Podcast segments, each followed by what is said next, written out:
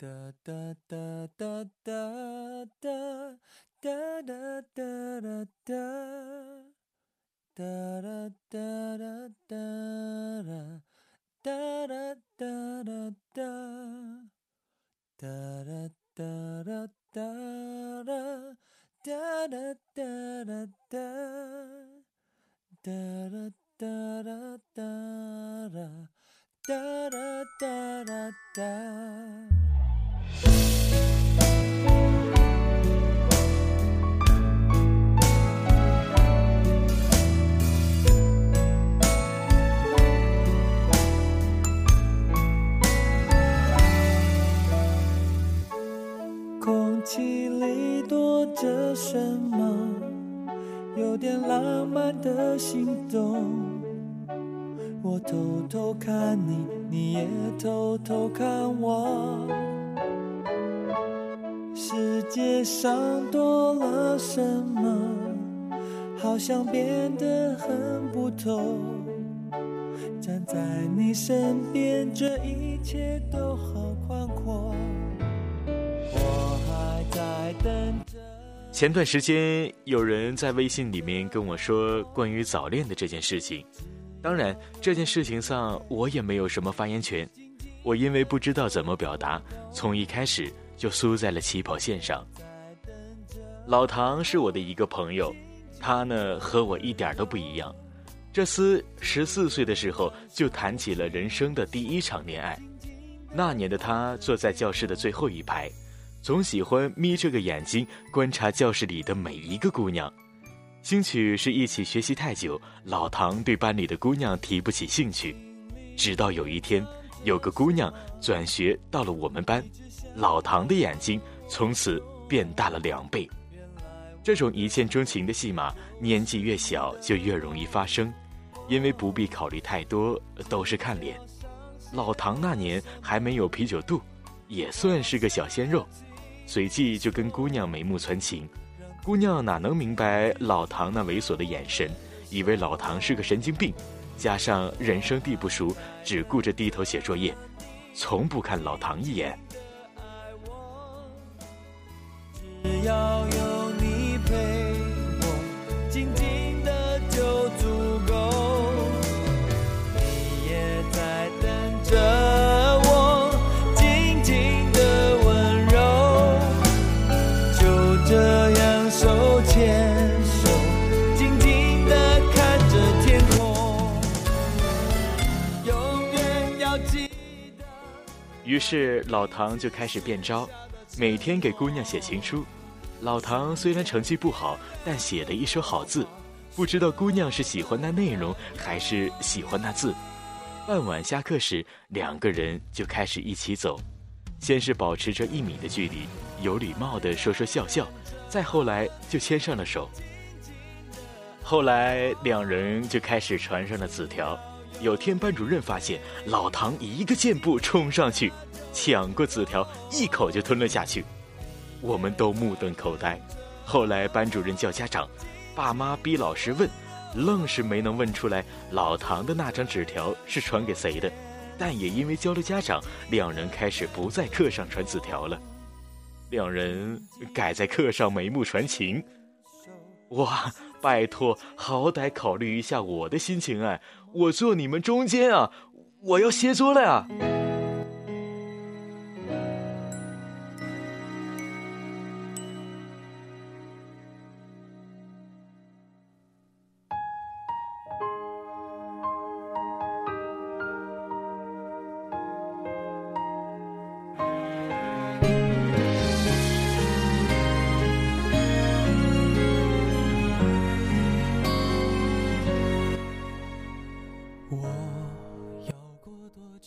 那时，姑娘每次做作业，做着做着就往老唐的方向看一眼，老唐瞬间就能像心电感应一样，也看姑娘一眼，然后两个人相视一笑。不要问我是怎么知道的，因为每次对视完都会给姑娘一个飞吻，每次这个时候我也会心电感应一下的汗毛直立，感觉有个恶心的东西从我的头上飞了过去。就这么的，初中毕业，我们都直升高中。我心想，要看看他们继续秀恩爱秀三年，姑娘却搬家搬去了镇江。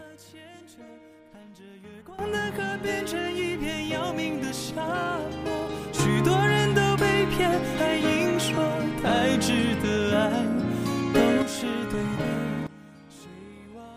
人对距离的感知会随着时间的推移而变得不同，家与学校的距离，人与人之间的距离。另一个城市和这里的距离，那时觉得人与人之间的距离最近，城与城之间的距离最远。但凡要出了我们这个市，管它是镇江还是广州，都统称为远方。姑娘就是要搬家去那个远方。对于老唐来说，这意味着每天不能上课看到他，不能每个周末去找他，就是这么远。去爱了。好些对话是相似的，以前的我他在闹着，爱有好多夏季呢。命运轮回着，爱的前身，看着时间苦笑呢。浪费一生的想念，后才懂什么应该割舍。谁记得那给你心碎的牵扯？看着月光的河变成一片要命的沙漠，许多人都被骗，还硬说太值得爱，都是对的。谁忘了那关于爱情的规则？多少两人漫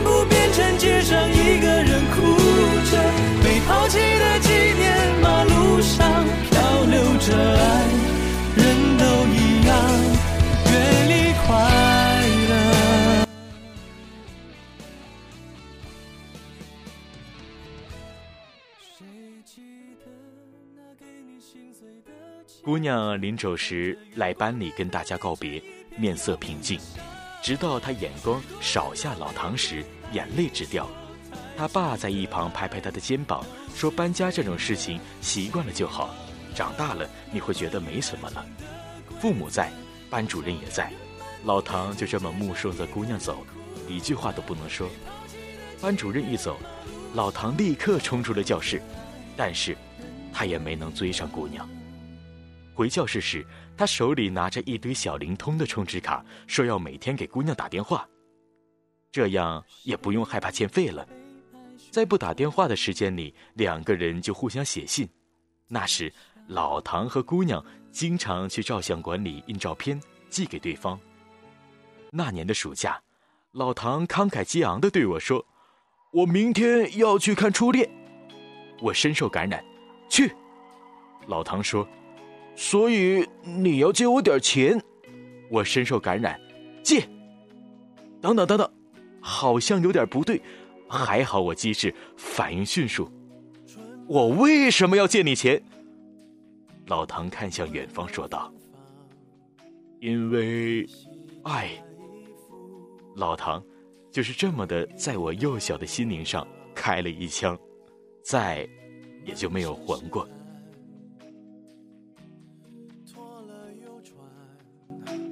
你常笑我脏，男人难免啊，那种稀松平常的对白一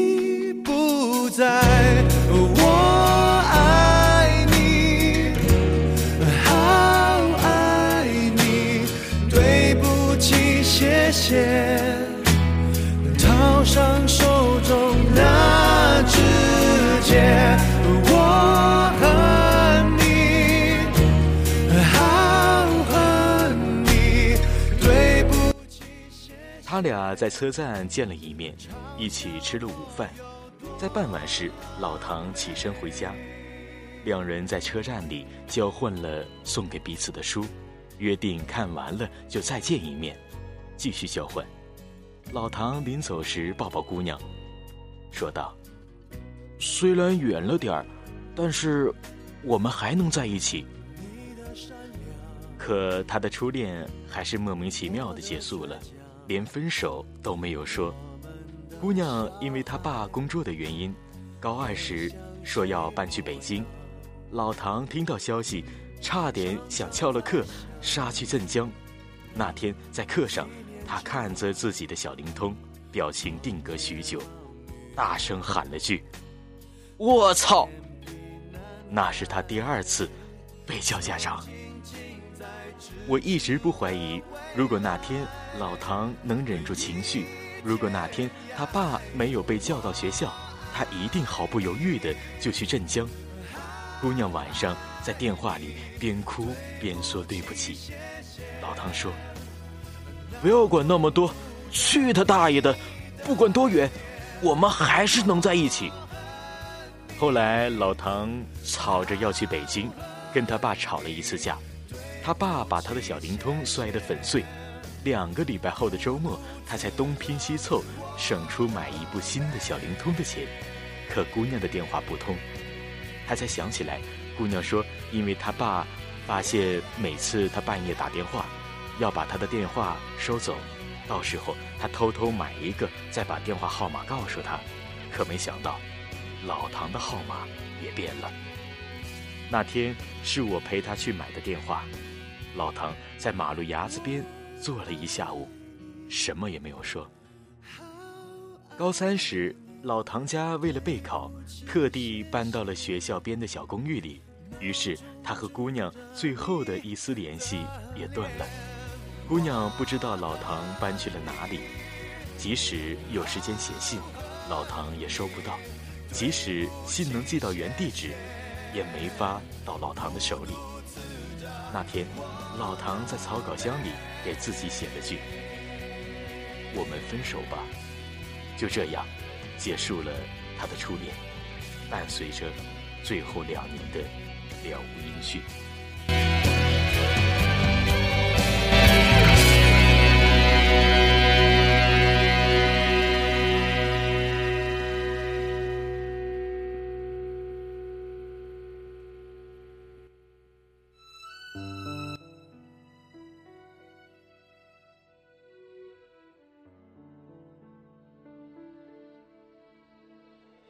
时间转眼飞逝到大三，那时开始兴起校内。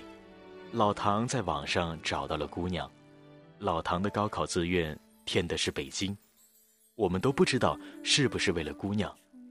两人五年后见面，久别重逢是这样的：你看着他，还是那张熟悉的脸，可却拼不出原来的感觉。他头发长了，也长高了，在没有你的日子里，他也成长了。在你们彼此最需要彼此的时候，你们没能陪伴在彼此的身边。我们都期待重逢时还能如初见，可彼此都知道这是一场豪赌。我们都相信我们是特别的，可最终我们还是落俗，无一幸免。姑娘说，那天她从镇江搬家是被爸妈拉着走的，她怕老唐找不到她。他怕两个人就这么的失去联系，后来他给老唐写过信，可是老唐没有回。老唐笑着说：“就许你搬家，不许我搬家。”啊。”姑娘也笑了。老唐没有拿出藏在包里的那些充值卡和照片。后来老唐去了苏州，两人就没有再联系过。再后来。今年春晚出现了一首歌，叫《多远都能在一起》。我一听这首歌，就给老唐发微信。老唐说自己也在听，还说大爷的，这句话不是他先说的吗？我说，说不定这世界上每个人都说过这句话。你们都说多远都要在一起，但你们都没有多远还在一起。老唐说：“现在回想起来，没什么遗憾的，也没有什么后悔的。世界那么大，每个人都匆匆忙忙，有人能在身边停留过一阵子就是奇迹。只是相遇的时机也很重要。终究，大家都是彼此路过，有时会怀念，大多数时候又觉得没有什么，就是这样。”我问：“如果重来一遍，你还会跟那个姑娘说多远都在一起吗？老唐说，不管重来多少遍，都是一样的，一样会这么坚定。因为那是青春里的你，因为那是什么都不懂却信誓旦旦的你，那是不知道自己会去哪里却坚信自己可以带他去的你。我想起我初中时暗恋的一个姑娘，她在我们班楼下。有天下大雨，我给姑娘发条短信，说下雨了没带伞，你带伞了吗？姑娘没回。课后我趴在桌子上睡觉，听到有人叫我，我抬头就看到了姑娘站在我们班的门口，手里拿着一把伞，对我说：“我带了两把伞，这把给你。”我记得她穿的衣服，至今都记得。是蓝色的毛衣，而我接过伞，想跟他说很多话，却还是只说了一句：“谢谢你。”你现在的生活会不会也偶尔想起我？那所谓的以后还是朋友，如何去做？你曾经说我走以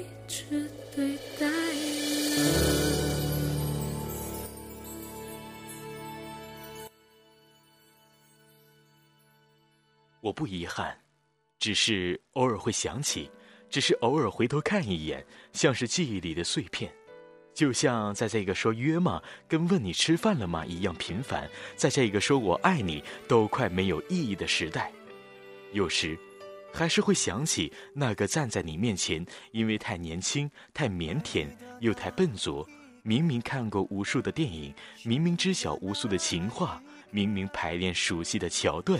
明明见过人潮汹涌，却还是不知道应该怎么把心里想的告诉你，束手无策的我自己。那个人，就是在 FM 四三四七零八为你讲一个故事的崔大通。希望你会记起这个人。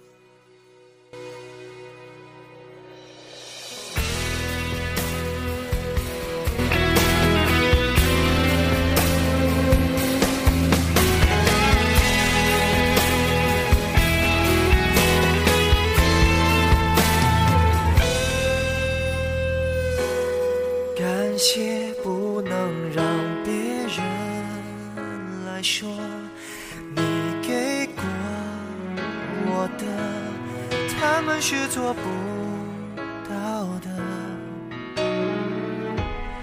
那时候的幸福是真的虽然过去了我们也都经历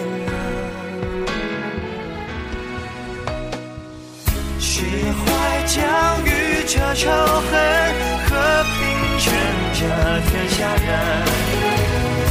不是发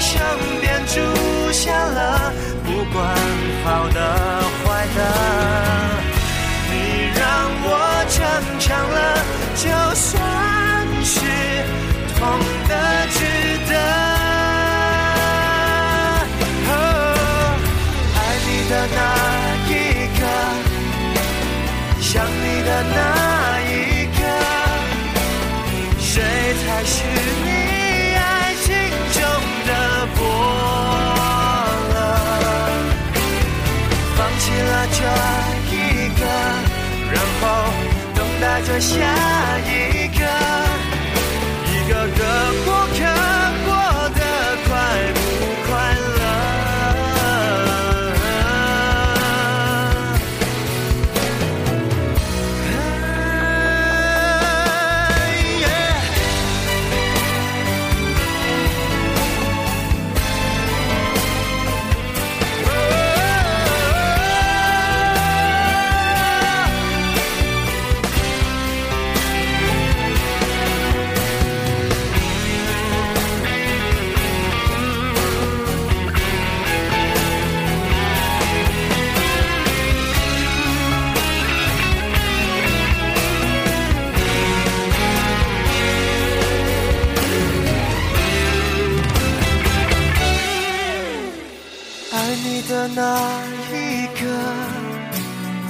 想你的那一刻，谁才是你爱情中的波浪？放弃了这一个，然后等待着下一个，别太多过客，祝你